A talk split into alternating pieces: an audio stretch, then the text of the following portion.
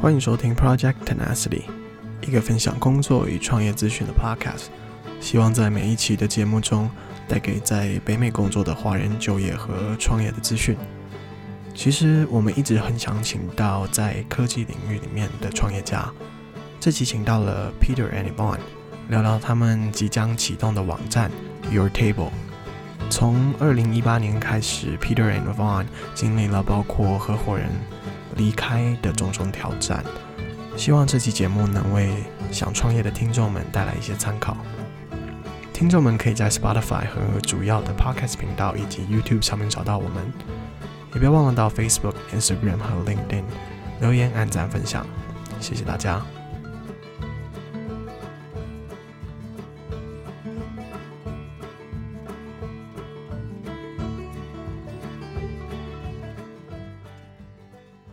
Um, so I have Peter and Yvonne in a room with me, and who are the CEO and COO of Your Table, which is based on my preliminary understanding a platform for people to meet over food and meals. Um, and then I'm definitely honored to be invited into a space that is called OnRamp. Um, and that is a, which is a joint venture between uh, U of T Entrepreneurship and RBC. Um, we'll talk about a little bit about that uh, more into the podcast. But uh, Peter, I just wanted to start off the podcast with your journey. Um, so where did you start off um, in in college, university? Which one did you go to? Yeah, well, you know, thanks for having us here. Um, it's a pleasure to be here. Uh, I went to uh, University of Toronto, and uh, I studied um, CCIT and PWC, which is short for Professional Writing and Communication. And uh, afterwards, you know, I actually dived uh, straight into the uh, restaurant industry, where I was um, a part of um, the Mandarin franchisee training program. So that's where um, I did their training program to eventually franchise uh, Mandarin of my own in the future. Um, so I did one uh, one year of that, and uh, you know I realized that wasn't for me. Like the program itself is very good, mm-hmm. but you know it's one of those things where you have to try it to understand whether you fit or not. Um, so then afterwards, you know, I had, um, you know, I was I worked in sales, and also I had a uh, started a computer uh, repairs company, where I went on site to, to repair computers as well throughout the throughout the whole time though, I always wanted to um, I wanted to uh, do something, you know, to make a difference, and uh, I feel like a lot of times, uh, you know, I just I just couldn't find, you know, it's hard to find people to eat with. Mm-hmm. That was a big personal problem for me um, after graduation. Yeah. You know, a lot of times you're busy with work your friends are tied up, you know, with family obligations, and you're, you're located all different places.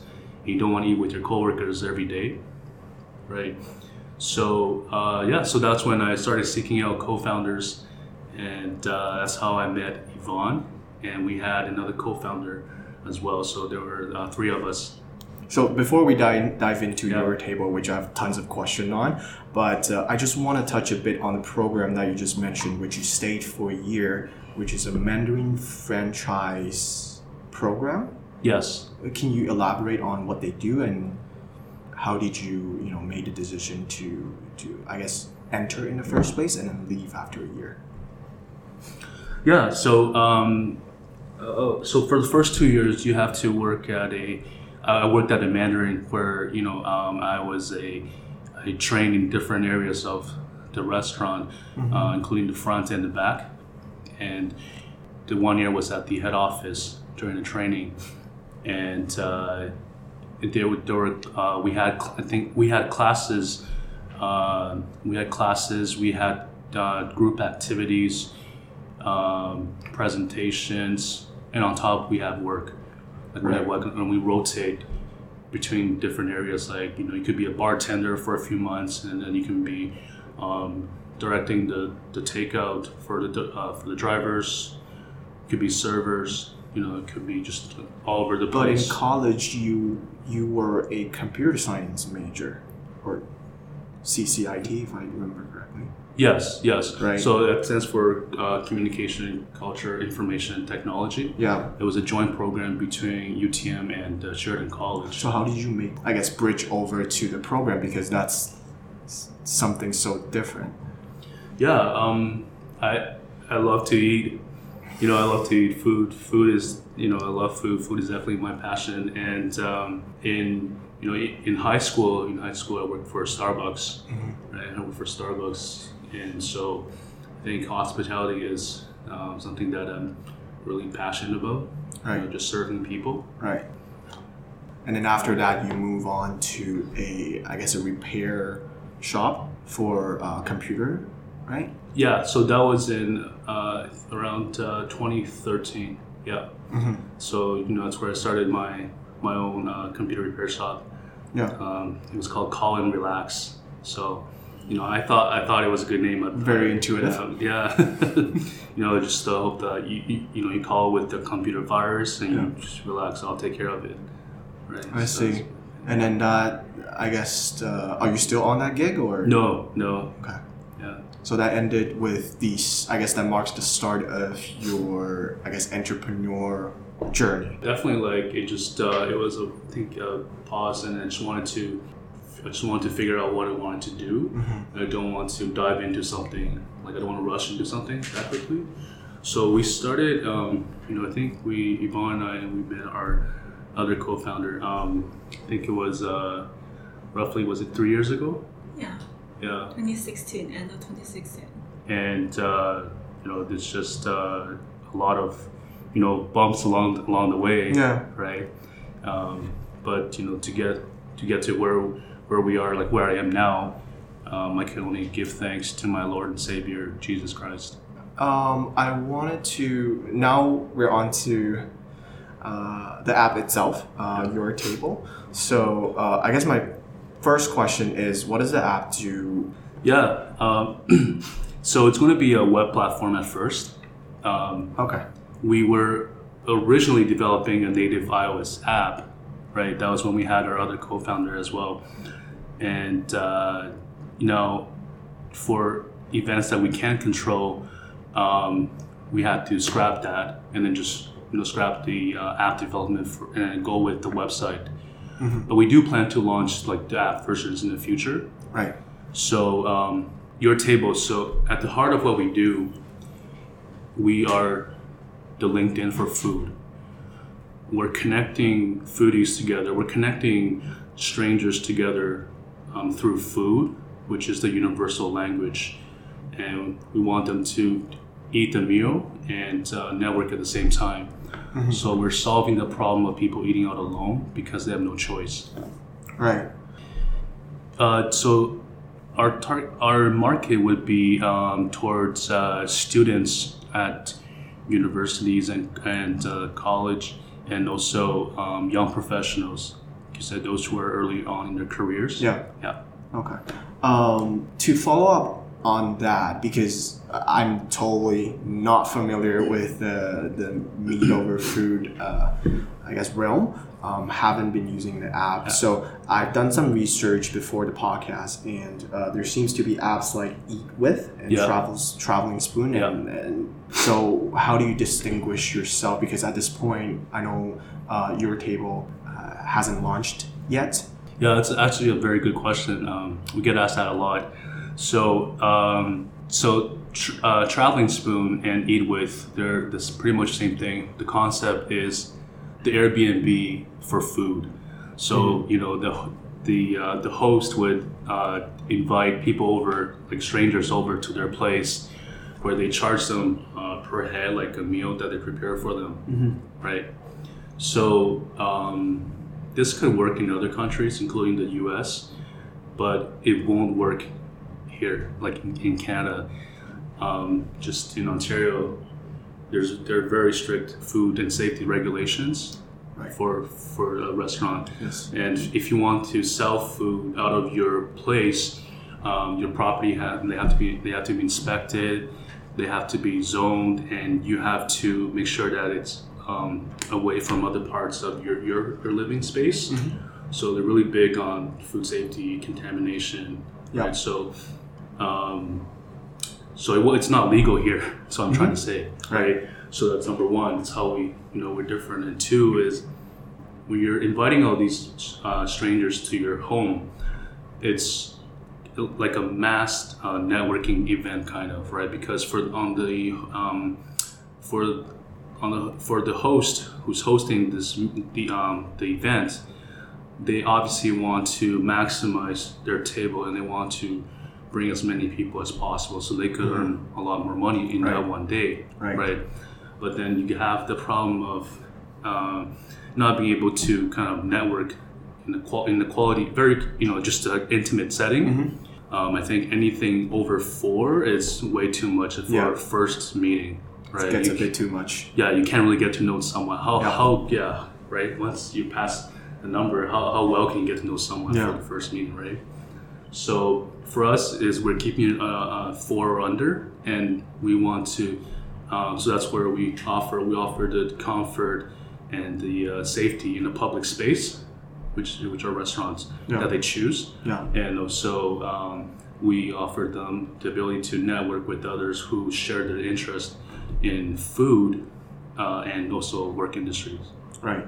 Another topic I'm very interested in is how did you came up with the idea? Is this completely original or did you see other apps working, functioning, perhaps not in North America, in other you know regions of the world as well?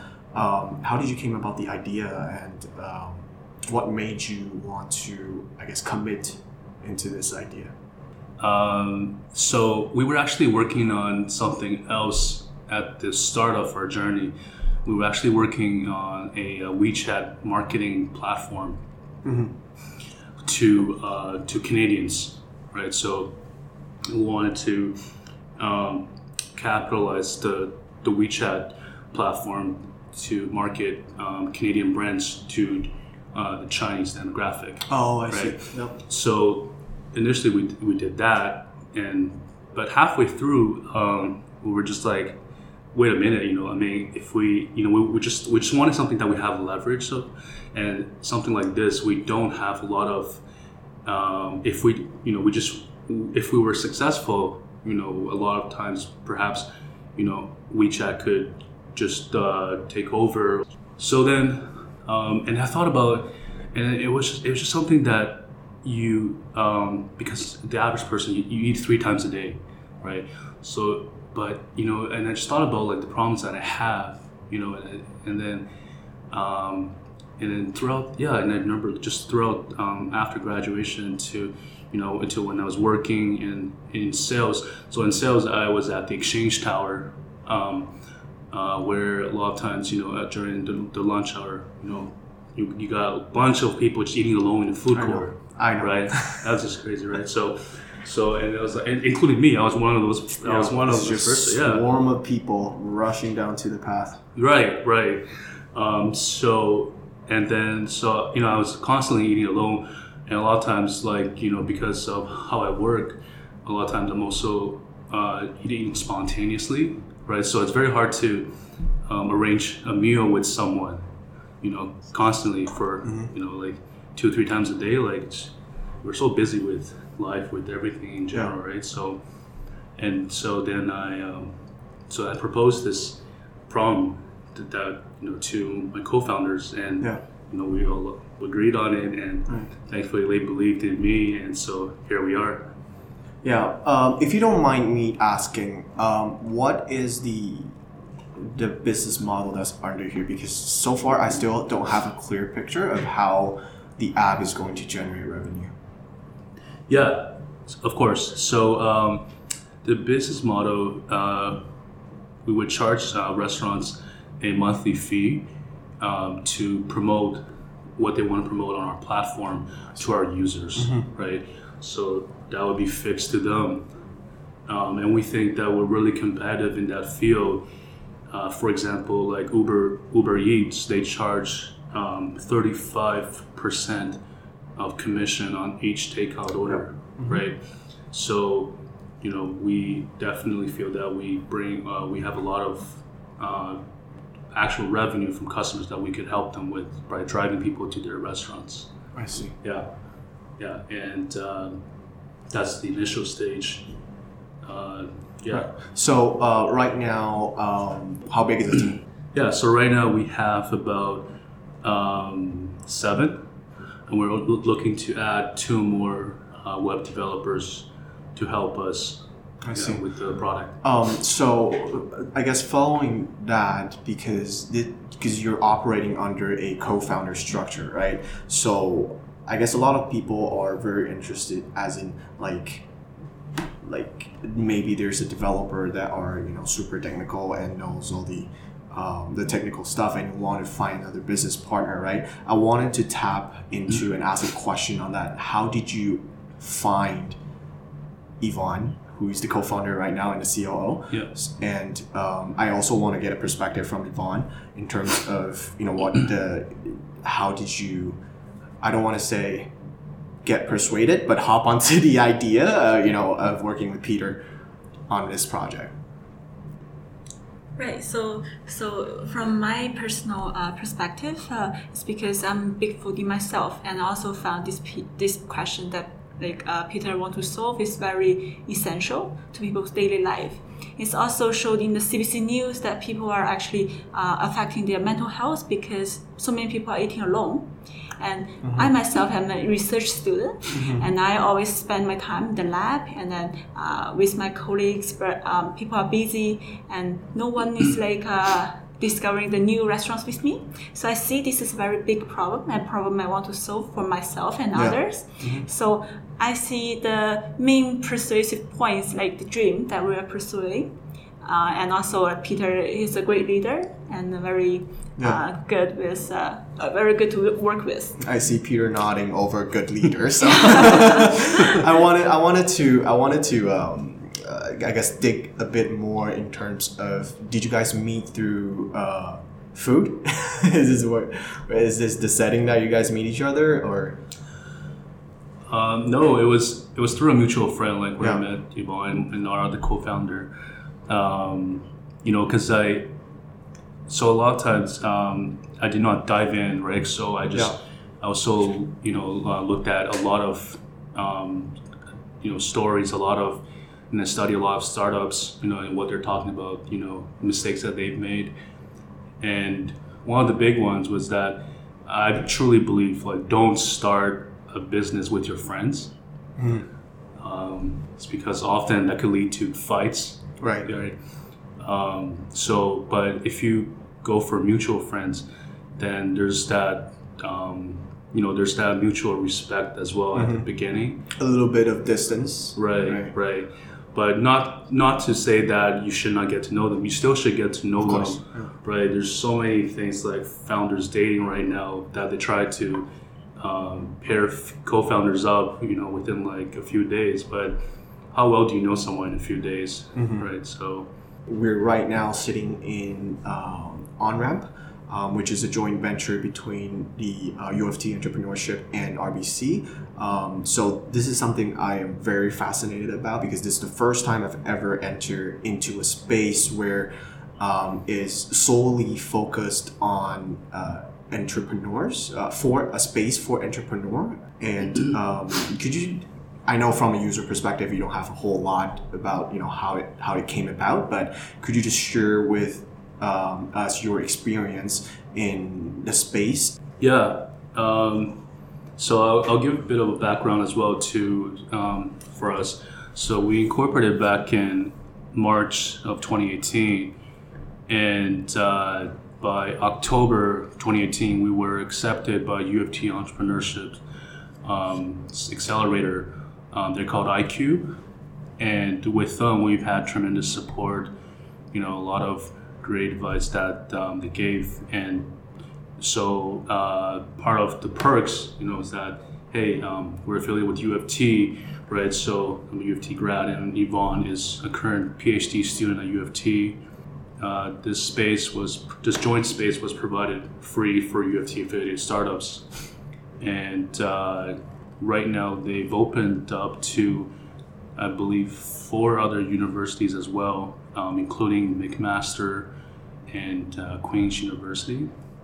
So for their startups who, who are looking to um, work in Toronto, Yeah. right? So I think it's really it's a really nice uh, environment where um, there's three floors, and uh, you get to you know you get to talk to you others, you get to network with others. A lot of times they're they're the founders or you know their team members, and so it's very nice to hear um, people talk about what they do and to see their passion and to motivate yourself again. You know, it's like it's like going to the gym, right? Right. It's like you want to be motivated like that, and Mhm. you, know, you, you also hope that you could inspire them as well. Yeah. Talk, telling them about your story. Right? Um, I guess to uh, to kind of uh, this is probably one of the last questions is um, since your uh, since your table is going to launch this year um, in June, correct? In Yes, June. yeah. Um, what kind of advice do you have um, for future uh, prospects who wanted to start something that's similar? It could be a platform. It could be. It doesn't have to be an app. It could be something related to technology. What kind of advice do you have for them? um, yeah, people, people, you know, lots, lots of people have asked me, um, you know, uh, Peter, why don't you just go get a nine to five job, you know, stable, have a social life, have a life, right? Um, and and just forget about this, right?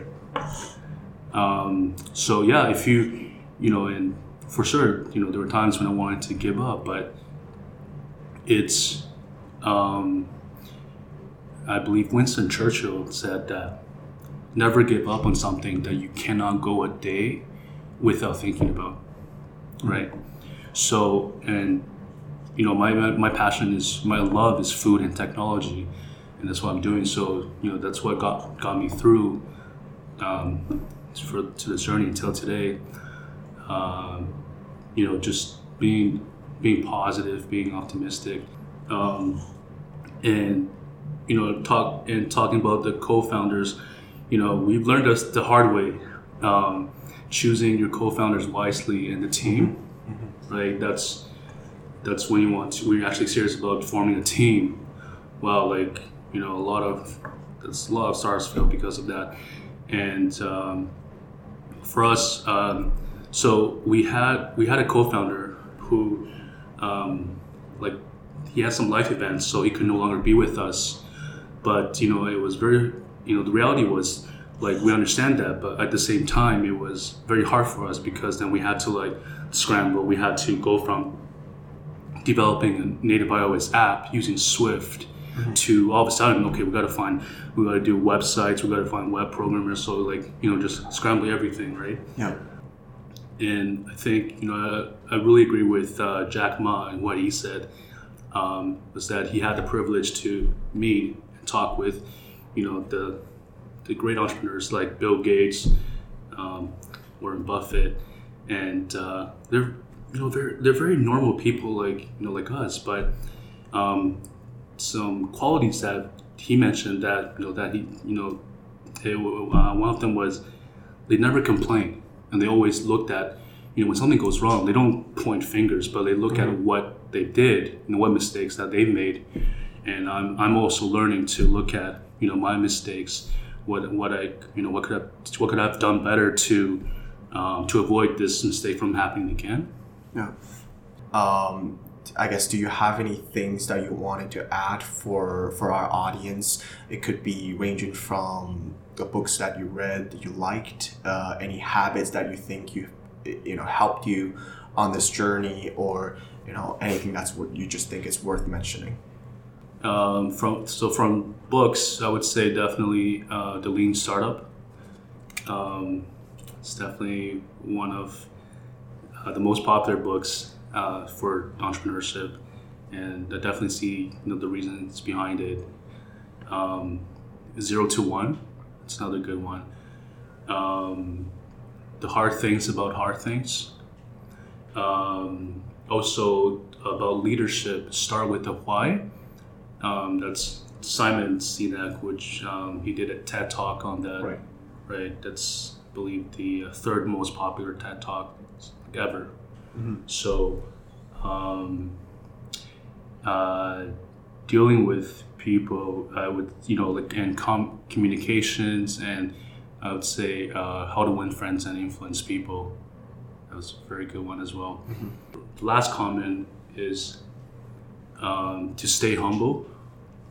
Uh, find find a, a teacher like a mentor who could help you out, but not someone who's so far ahead of you that they're um, their company, you know, they're worth millions or billions, right? But find someone who's just perhaps like one or two steps ahead of you, so that you know they were in your shoes like not too long ago, so they could tell you, okay, what happened, what did I do? You know, they could share their advice, right? Because if you talk to someone who's like way ahead of you, they may not remember because they're all, you know, it's different ballgame for them where they are at their stage, right?